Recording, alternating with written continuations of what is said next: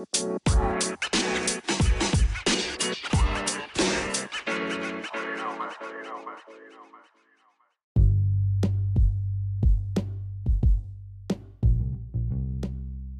んにちは。ハルモニアの松村です。吉岡彩です。このポッドキャストは新しい世界の可能性をテーマにライフスタイル、価値観、ビジネス、社会、サステナビリティなどの話題をお届けします。よろしくお願いします。よろしくお願いします。今回もゲストというかもう、あのホストは吉岡彩さんに参加してもらっています。いや前回のありがたいです、うん聞いていただいた方はその連続で吉岡さん出てもらっているかなというところで、あの前も話したように、というかまあこのポッドキャスト全体もそうですし、僕とはい彩さんの共通の関心事としては、サステナビリティとか、はい。まあ、持続可能性、まあ、漢字で書くと難しいけど、まあ、どうやったら、まあ、長くこう地球にとっても人類にとってもいい暮らしが続けていけるだろうねみたいなところうん。がありまして、はい。何回かにわたってそんな話をしていければと思っています。はい。で今日はですね、あの気候変動、ねまあ、要は地球温暖化の課題とか、まあ、はい。あの二酸化炭素の排出をなんとか止めて、えー温暖化をこうゆっくりにしていこうよとか、抑えていこうよって話なんかいろんなところで聞くと思うんだけれど、はい。そのななんかない中身ってよくわからないよねとか、うんなんか問題なのは知ってるし、国連とかいろんな偉そう偉そうな人たちがやるべきだって言ってるけど、なかなかこう自分がこうワクワクしたりとか、そこをなんとかしなきゃって思えるまで距離があるよねっていうのを背景として感じていて、はい。はい。まあこれをこう変えていくというか、うまく、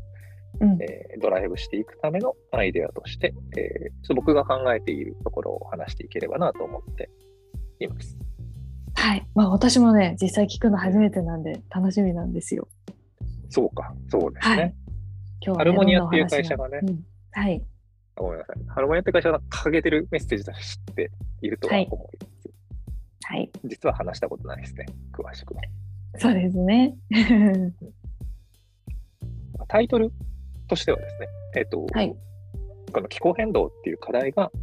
あ、今、この時代を生きる僕たちにとって、なんか実は、まあ一番こうワクワクできる、うエキサイティングな挑戦なんだよっていうことをお話ししたいと思っています。こうエキサイティングな挑戦である3つ理由があって、その3つの理由っていうのをお話ししていこうかなと思っています。おいいですね。気候変動っていうとちょっとマイナスなお話かなと思うんですけど、エキサイティングになるとちょっとプラスの話なのかなとも思うので、うんね皆さんいいですよね。なんか、なんでこんな話というか、どういう、なんでこの切り口の話をするかというとですね、はい。あのまあ難しい言葉で、えーなんか暗いトーンで話しても、うなんか心が動かないよねっていうところを思っていて、はい。えいろんなところで本当に、まあ、このままじゃ、えー地球の温度がどんどん上がっていって、えーうんまあ、今までの暮らしできなくなるよねとか、えー海水面が上がっていくよねみたいな話とか、その自然災害が、えー起きる頻度も増えてしまうよねみたいな話とかの、なんかいろんな、はい。だから危ないんだよみたいな、これぐらいこう大きな問題なんだよっていう話をされるんですけど、うん。それってピンとこないよね、ぶっちゃけというふうに思っています。はい。特に日本で暮らしてるう僕たち、まあ多分リスナーの方もほとんどが日本で暮らしてる方が多いのかなと思うんですけど、はい。えっとまあ、日本ってもともと台風も多いし、うん。えー結構自然災害もあって、もちろんまあ気温上がってきていて、なんか猛暑日増えたなみたいなところはありつつも、猛暑日増えたなぐらいならなんとか生きていけそうじゃないですか。そうなんですよね。幸いにも、ね、あのエアコンがあったりとかうん、どこに行っても快適に過ごせるっていうところでね。はい。実際に、例えば、あの、えー SDGs にしても、もしかしたら、えー国連として掲げている目標としても2030年までにとか、2050年までに、えー炭素排出量を、まあ、えーネットゼロにしましょうと、プラマイゼロに、えーしましょうと、ぐうん要は今排出している分を、えーもうゼロまで持っていこうという話をうん。していて、えーめちゃくちゃ大きなライフスタイルの変革が必要なぐらいの目標なんですけど、じゃあこの目標を達成できなかったらどんな悪いことがあるの？みたいなのってはい、わかんない。ピンとこないですよね。全然わかんないですしそもそもその二酸化炭素とかあ炭素とかって言われるものがうんどうからどれぐらい出ててどれぐらい影響を及ぼしてるのかみたいのを教えてあんまりくれないですよね。そうなんですよ。なので、ちょっとこれ、はい、えっと、もういいんじゃないかと思っていて、半分。もちろん、えーうん。専門的に学びたい人にはそういうリソースもあるし、えーはい数字も出てるし、いろんな研究結果も出てるから、そっちもいくらでもこう、シェアできることもあるんだけれども、はい。ここから始めるのはよくよろしくないなと思っていて、うん、リアルな危機感は僕ですらあまり分かってないおし、えーきっと日本は住めちゃうんですよ。えっ、と、日本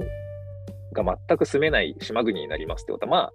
多分こ今世紀にはえー起きなくて、えーうん生きていけはするんだけれども、えーその後がやばいんだよということも、なんか、なんていうんですかね、えっ、と、そのこう具体性持ってイメージできなくてもいいし、えーはい。持てないと思います。で、この意識の問題にしちゃダメで、あの危機感を持ててないことがわ悪なんだとか、えーもっともっと勉強しても、みんなもっとその未来志向になろうよっていうとなかなか難しいんですね。はい、でちょっとこう2つだけを知っといて、あの2つだけ分かればいいということがあって、お二つ。はいうん、気候変動の問題は、えーこのままだとこう持続可能な暮らしができないねってことを、えーこれ結構有名なセリフがあってえーですね、はい。あの気候変動とかその気候危機っていう問題に、えー気づいた、えー初めての世代が僕たちなんですね。なるほど。で一方で、えその同時に、えー対策ができる最後の世代でもあるっていうのが僕たちと言われて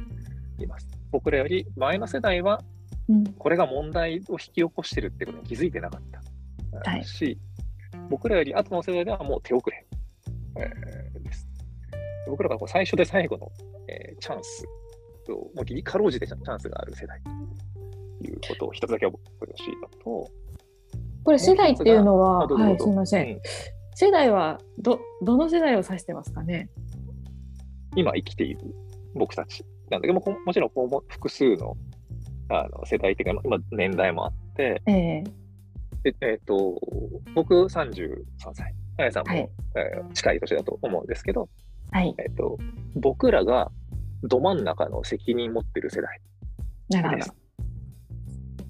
えっと2050年、例えば2020年から2050年までの30年間とかが、まあ、めちゃくちゃこうチャレンジングな期間なんですけど、なるほど、2020年から2050年まで働いてるのって僕たちぐらいなんですよ。ね、かなり現役ですねもうねそう。今、5、60代の人たちはもう2050年にはいないし、はいこのこの問題についてのリーダーシップを発揮しなきゃいけないのは、この30代、40代ぐらいの人たち、もしくはその、えー20代とか巻き込ん。で、えーこの20年間や30年間で、最もその、まあ、ビジネスにおいても、おそらく政治においても、うん。えーど真ん中を引っ張っていくことになるであろう中心的世代っていうのは僕たちだなというタイミングですね。ありがとうございます。はい。でもう一つが、そのえーこのままこう温室効果ガスが、まあ、じわじわ増えていって、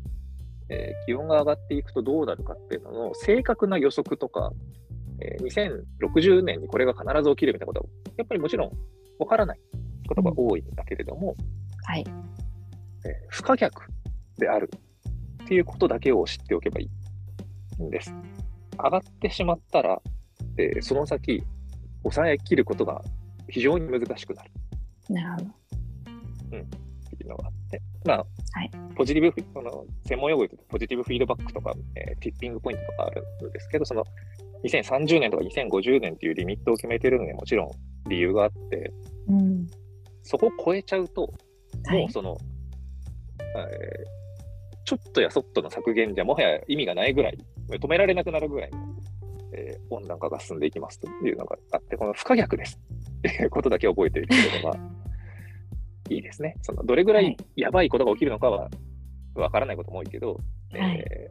ー、やばくなっていってしまったらもう巻き戻せないということだけ知っておくと、あ、なんか今やんなきゃいけなそうだなという気がしてくるのではと思っていやそうですね。いや、リミットがある。まあ、何でもね、あの仕事もそうですし、何かこう目標を決めなさいとかよく言われるんですけど、うん、でそこから逆算してね、何をすべきかというのを考えた方がいいよとかって言われるんですけど、まさにそういうことと同じかなと。もうゴールは決まってますと。そうなんですよね。ね。とにかく時間はあるようでないですよね2050年とか絶対すぐですよねこの大きなテーマに対しては。そうでかつその2050年に急に削減できれば OK な,、なわけじゃないんですよ。例えばその、うん2049年まで今までの暮らしして2050年に急に半分にするみたいなことやっても、はい、間に合わなくて、はい、あの2000えっ、ー、と温室効果ガスって残るんですよ、大気中に。なるほど。はい、2049年まで排出してた分がその後もずっとしばらく残るので、うん、2050年に急に終わらせるわけじゃなくて、今からどんどんどんどん減らしていって、ギリギリ2050年にネットゼロぐらいにすると、はい、まあまあ少しはあの温暖化遅くできそうだっていうことなので、はい、えっと、もう今日今日も始まってますというか、今、まさにそのチャレンジが、えー、スタートして、えー、もう何年か経ってますみたいなタイミング、そうですね。うん、ですね。なので、はい、今年や来年の、えー、排出量削減とか抑制っていうのが、えー、遅れちゃうと、要は、サボっちゃうと、うん、後ろがどんどんきつくなりますっていうタイプの課題ですね。これはあの夏休みの宿題を8月31日に終わらせてはいけませんと。そうそういうことですね。はい、早めに抑えてことができれば、その後の対策もある程度その時間の余裕を持ってできる。うん、地球での暮らしっていうのは、おそらくその21世紀後半にかけて、はい、えー、今と違ったあり方とか、違った地域に住まなきゃいけないとか、えー、もちろんいろんなこうシフトが必要なんだけれど、はい、それがこう破壊的なそのステートをやばいスピードで急に変えなきゃいけないってことが起きると、やっぱ相当にこうダメージも大きくなる。暮らしにおいてもその、もしかしたら死んでしまう人の数とかも含めても大きくなってしまうんだけど、それできるだけゆっくりとしたシフトができるようにしたいですよね。うんうん、生活に関して言うと。はい、なんか、急に来年までに家を畳んで別の場所で仕事見つけろって言われてもなかなか難しいので、できればその、何十年かかけてこう移行できるような方がいいと思うんですけど、この気候危機っていうのを止められないと、それが、要は今言ったような急な変化をしないと、もうやっていけない。みたいな、その、はい、えっ、ー、と、ハードランディングになってしまうので、ソフトランディングにしていけた方がいいよね、ということも言われています。これはあれですか、コロナウイルスにね、あの、うん、がこう2019年ぐらいから本格的になって、いろいろな生活が一変したじゃないですか。うんまあ、そういうことを私たち経験したして今ここにいるんですけど、うんまあ、そういうこととちょっと似てる感じもありますかね。そうですね。もともとあのパンデミックに関しては起こると言われていたし、はい、まあでもそのこの2019とか2020とかに起きるとは分かってなくて、うん、えー、ただその2020年から、えー、そのステイホームっていうのが言われて生活急変したみたいなのは、まあ、もしかしたらその予行練習的なというか、うん、まあ、急に生活が変わるってこういうことなんだっていうのを、はい、まあ、世界中で同時に体験できたよねっていうことでもあるし、うん。まあ、さらに言うとそのいろんなこうテレワークとかもそうだけれども、はい、何十年かかけて起きそうなライフスタイルの変化っていうのが早回しになった部分っていうのもあったんじゃないかなと思います。うん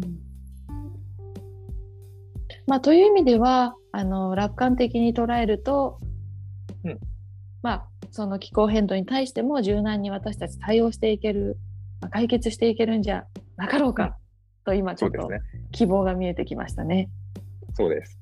うんあとはどれぐらい、あとはそれをちゃんと間に合うスピードと規模でやりきれなきゃいけない。やりきれるかどうかっていうところですね。じゃあ私たち何をしなきゃいけないでしょそうなんですよね。う、はい。結構もうはっきり言われてて、あの、それはちょっと理由の、今日のそのエキサイティングの挑戦だよっていうところの、あの理由の一つ目なんですけど、うん。結構実はもうゴールが具体化されてるんですね。はい。えー2030年までにとか2050年までにみたいなのを、なんか、ん年は、なんかタイムリミットを聞いたことがあると思うんですけど、はい。あのそれだけじゃなくて結構その、どの産業における、うんえーどれぐらいの排出量をどれぐらいまで抑えなきゃいけないのかみたいな、結構もう数字で分解されていて、はい。えー例えばで言うとですね、あの、はい。スピードスケールっていうプロジェクト、国際的なプロジェクトがあって、はい。これはあの気候変動を抑えるための、えーアクションプランを、えーと IT 業界の人が結構してるその OKR っていう目標管理方法があるんですけど、はい。まあ、何を何年までに達成する。でそれをさらに分解するとこういう3つの目標になって、みたいなところをこう OKR っていう形式で、えーまあ、よよく Google とかが採用している方式として有名なこの OKR っていう方式で目標化、可視化しているうプロジェクトがあるんですけど、はい。まあ例えばそこで言うと、えー交通、まあ、車とかうん。電車とかそう交通の、えーはい。電力化をしなきゃいけないんですとか、あとはその発電自体を、えー脱化石燃料にするとか、はい。えー食料、食料のあり方を見直すとか、まあ、細かくこう、えー目標が分解されてるんですね。で、さらにそこに、えー数字的な目標もはいあって、はい。一つ一つに、えー個別の、なんていうんですかね、えっ、と、タイムリミットとう、んうんうん。えーインパクトの大きさと、はい。かつそれをこう、何年までに、えっ、とど、どういうステップで進めていくかみたいなのが、えー可視化されていたりします。ちょっと例えばお伝えをすると、はい。えっ、と、スピード、えっ、と、スピードスケールの一つの目標に、交通の電力化、電化っていうのがあるんですけど、はい例えばこれで言うと、2050年までに、はいえー今、毎年8ギガトン出てる温室効果ガスを、えー2ギガトンまでに削減します。4分の1にします。っていうことが出ていたりします。はい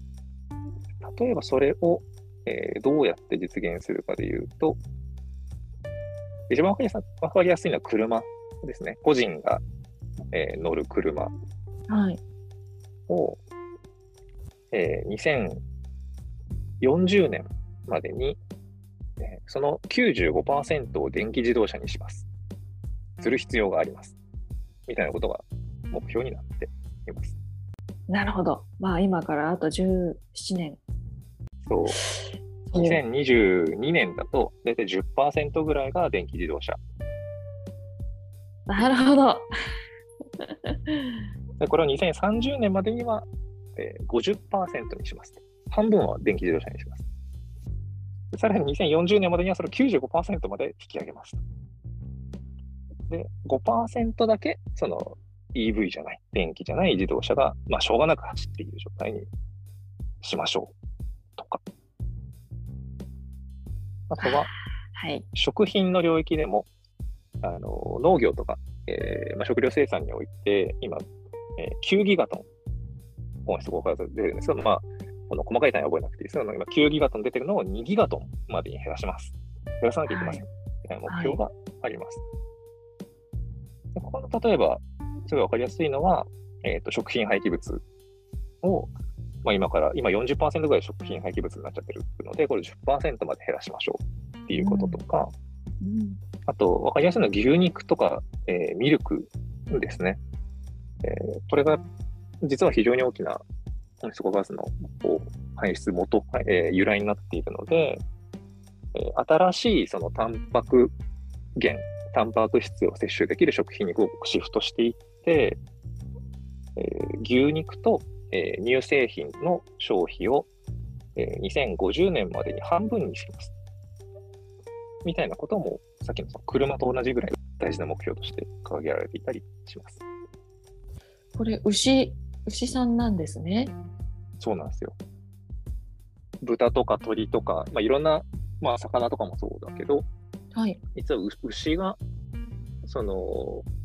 タンパク質、まあ、要はお肉類の中では、一番こう、えー、温室効果ガスの排出が多い食品、食料になっていて、はい、えー、まあ、半分に抑えなきゃいけないっていうのがもう結構明確なゴールとなっています。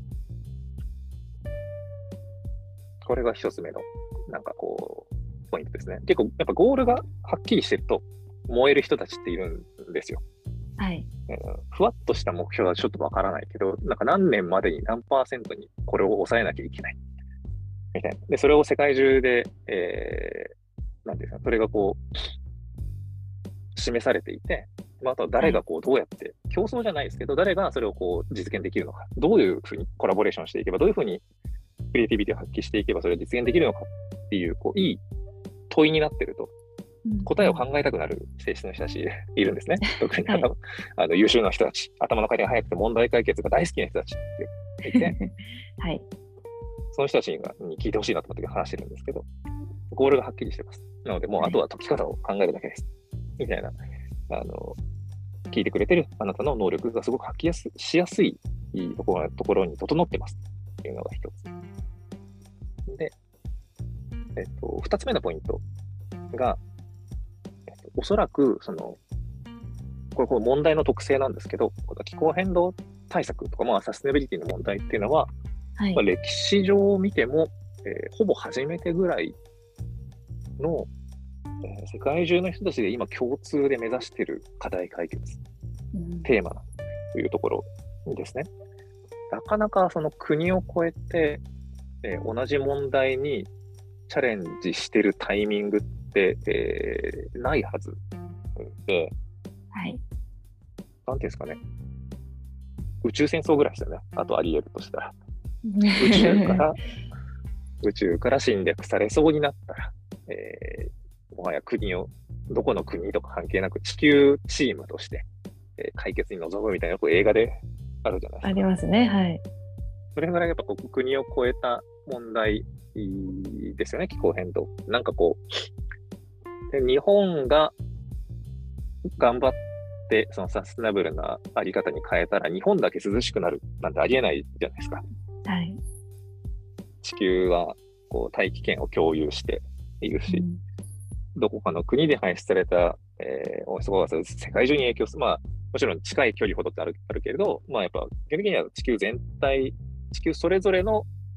えー、原因によって、地球全体が、えー、温まってしまったりとか、もしくはその解決できたときに恩恵を受けたりとかしますという共通課題で、で、また直近パンデミックえー、コロナのパンデミックを経験したのも結構近い。これもまた世界規模の課題だったと思うんですけど、うん、それは、それでいい部分と悪い部分が見えたなというふうに思っています。はい。いいところとしては、あのやっぱ連帯感が出ましたよね。えー、国を越えて、えー、助け合って、えー、世界中でこのワクチン開発っていうのが進んで、もしくはその、えー、治療薬の開発も進んで、えー、それがまあ、あの、平等に行き渡ったとは言えないにしても、えー、なるべくその研究の成果っていうのは世界でこうシェアされるようなことがありました。一方で分断も見えちゃった。あよねというのがパンデミックで、はい、えー、協力できた部分もあるし、うん、えー、排除し合ってしまったりとか、えー、他の国のせいにし合ってしまったりとか、はい、他の国とこう、解決策を共有できなかったりする場面もあるというのがあって、気候変動もこれと同じようなことが起きるリスクが、えー、あるなというふうには感じています。そうですね。なので結局自分の国さえ良ければいい。まあそこの国民さえ守れたらいい。みたいなとこに帰着しないでほしいなっていうふうに思いますね。そうですね。はい、そうあの。すごく多くの人数の難民が出てしまうっていうふうな予測もされていて、うん、まあ、ちょっと今、はい、今と要は、えー、住める環境とか変わっていくので、はい、えー、移動しなければいけません。うん、やっぱ起きます。その時に、いやもう、うちの国民だけを養っていくのが精一杯なんで、もう、えー、フェンス作りますみたいなこととかの方に行ってしまうと、うん、それぞれがガチガチに自分、守りに入ってしまうと、やっぱこの協力を築けないんですけど、はい、一方でポジティブな未来としては、えー、うん、国という垣根を越えて、もうやっぱこれ、グローバルの地球の課題だよねっていうことで協力し合える未来っていうのはあるかもしれない。まあ、この歴史上でもすごい今、初めてのタイミングとして、えー、地球人全体で共通の課題に挑戦できてる。でしかもそれはなんかこう、えー、誰かをこう、戦争で攻撃するとかじゃなくて、はい、一緒に解決しようというのがポジティブなエネルギーな、というふうな解釈もできるんじゃないかなというのが、ワクワクポイントの2つ目。はい。で、3つ目が、あの、はい、さっきのゴールの具体化と近いんですけど、はい。えーと、結構、えー、あなたや私にできることがあるっていうことですね。ここがねやっぱり気になるし、どうしたらいいかわからないところでもありますよね。うん、はい、あの最近 IPCC っていう、まあ、国際的な気候変動についてのこの研究機関というか、まあ、ワーキンググループがあって、まあ、そこのこうレポートとかが日本語でも出てるんですけど、はいまあ、やらなきゃいけないこと多岐にわたっていますと。はい、で多岐にわたってるので結構まあ、今ど、多分どんな産業で働いてる人とか、どんな専門知識とか研究領域を持っている人でも、やれること見つかると思うんですよね。はい。で、えっと、供給側、エネルギーとかの供給サイドの問題と、えー、需要サイド、それを使う側の問題というか、まあ、要解決テーマみたいに分か分かれていて、はい、でこの供給側は結構ディープテック領域です。発電を化石燃料から再生可能エネルギーに変えましょう。まあ、これはあやさんやってるやつなんですけどね。はい。とかってなかなかじゃあ個人が思いついて始められるかってまあ結構難しいテーマだし、からそうですね。はい。すごく大きな、なんていうか、開発投資とか、もしくはその国策、国の方針として動かしていかないとどうにも動かせないところとか、はい、もしくはその本当に、えー、超最先端の研究領域、えー、核融合による発電だったりとか、なんかその、はい、ディープテックな領域なんで、えー、こっちはなかなかとっつきづらいかもしれないんですけど、一方の需要側って、要はその、生活する僕たちとか、消費者、生活者と言われる僕たちの暮らしを変えるっていう話。うん、で、こっちは結構行動変容とか、えー、心理的な話だったりするので、はい。えっと、マーケティングなんですよ。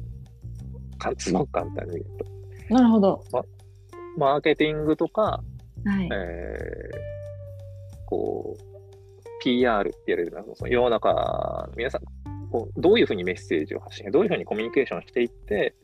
みんなに新しいライフスタイルとか、新しい価値観、かっこいいねって思ってもらってシフトさせるかみたいな話なので、はい。はい、広告屋さんの仕事いっぱいあるんですよね。とか、はい、マーケティング得意な人の活かしようがいっぱいある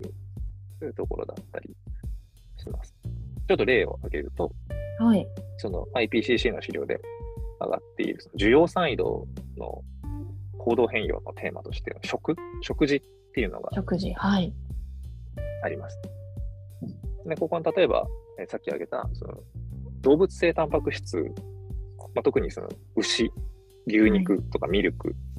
の、はい、えー、食事も美味しくて、えー、それと定着定着してるんだけれど、それを減らす方にシフトさせること。例えば、えー、牛、まあ、牛由来のミルクじゃなくて、えー、オーツミルクとか、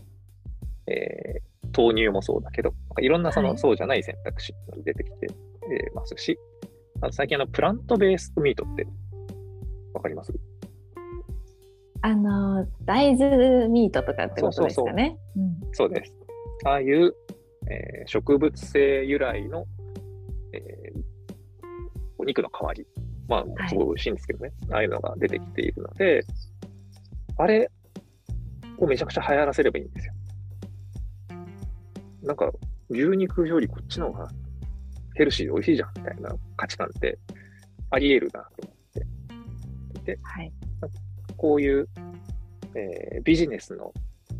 観点とか、マーケティングの観点でできることがかなり需要側に、需要サイドの対策としてあったりします。その中には、あの、経済的インセンティブによって人を動かしますね。まさに資料にもそのまま書いてあるんですけど、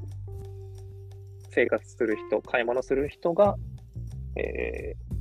ー、よりそのサステナブルな方を選べるような、えー、経済的インセンティブを設定する。これ超わかりやすくて、そっちを安くすればいいんですね。そうですね。私たちからすると、美味しくて、安かったら、もちろんそっちを選んじゃいますよね、心理的に。そうなんですよ。うん、そう。まあ、これ実はあのハルモニアやってることです。ということで、この辺のちょっと詳しい話は今日すると長くなるので、ハルモニアが、ね。はい、ハルモニアがプライステック、プライシングっていうテーマで、はい、サステナビリティに向き合っているところの重なりはまさにここにあったりします。需要サイドで、マーケティングとか、その一分野であるプライシングにできることがかなりあって、はい、ですね、そこを今、取り組みなんかにフォーカスしていたりします。これはまたね次回聞きたいですよね。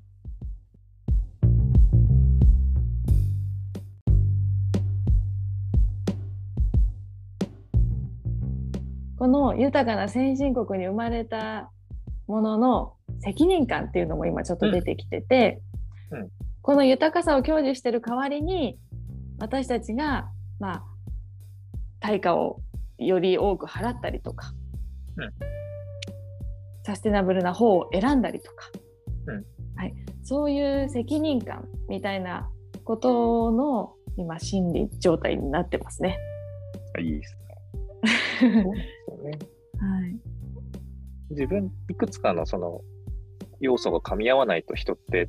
こう、うん、モチベートされないよなと思っていて、はい、一つはその何をしなきゃいけないのかっていうのがまあはっきりするっていうことと、もう一つは、えー、それに対して自分たちが何かできることがあるっていう、その有効感っていう、その、えー、やれることがあるんだっていうふうなことが分かる、腹落ちするっていうこと。と、はい、三つ目は、その私たち以外にそれができる人がいないっていうことに気づくと、はい、いうことかな。あの要はさ最初に話したような、僕らの前世代はそれできなかったし、うん、僕らの後後世代ではもう手遅れ、えー、なので、はい、僕らじゃん、みたいなことに気がついてくると、まあ、人によると思うんだけれど、あの自分の場合はすごくこ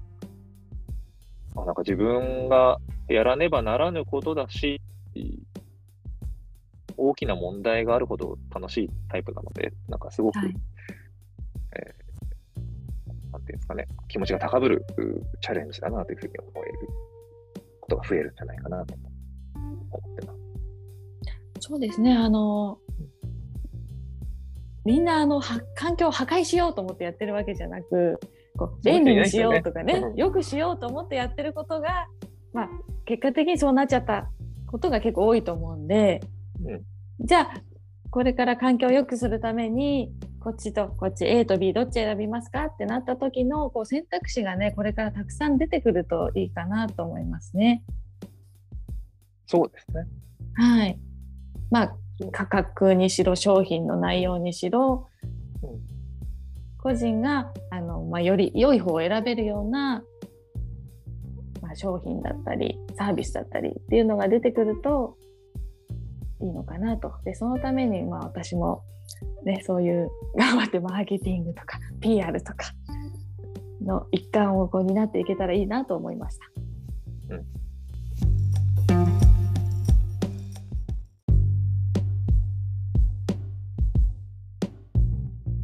ありがとうございます。あやさん、今日全体を聞いてみて、結構聞き役をしてもらっちゃったけど、えーと、と何か新しい発見とか知らなかったことってありました？このあの気候変動に対する見方なんですけどこう歴史上初めてね世界中の人たちが共通の課題を抱えてるってとこと、うんそれを解決できるのが私たち、まあ、20代30代40代という現役世代だというところですね。まあ、生きてる人の課題ではあるんですけど一番解決しなきゃいけないっていうところのなんていうんですかね立場の違いというか、うん個人が行動するだけじゃなくてもうちょっと大きいスケールで 動かないと間に合わないんじゃないかなっていうところは、はい、大きな気づきだったかなと思います。よかったです。これを聞いてくれてる人の中にも何か気づきがあるといいですね。そうですね。で、何か行動を起こしたりとか、あ、あの人と協力してこういうことやってみようかなっていう、新しいこうイノベーションみたいのが生まれたら素敵ですよね。はい。では、今回はここまでで、えー締めたいと思います。皆さんお聞きいただきましてありがとうございました。ありがとうございました。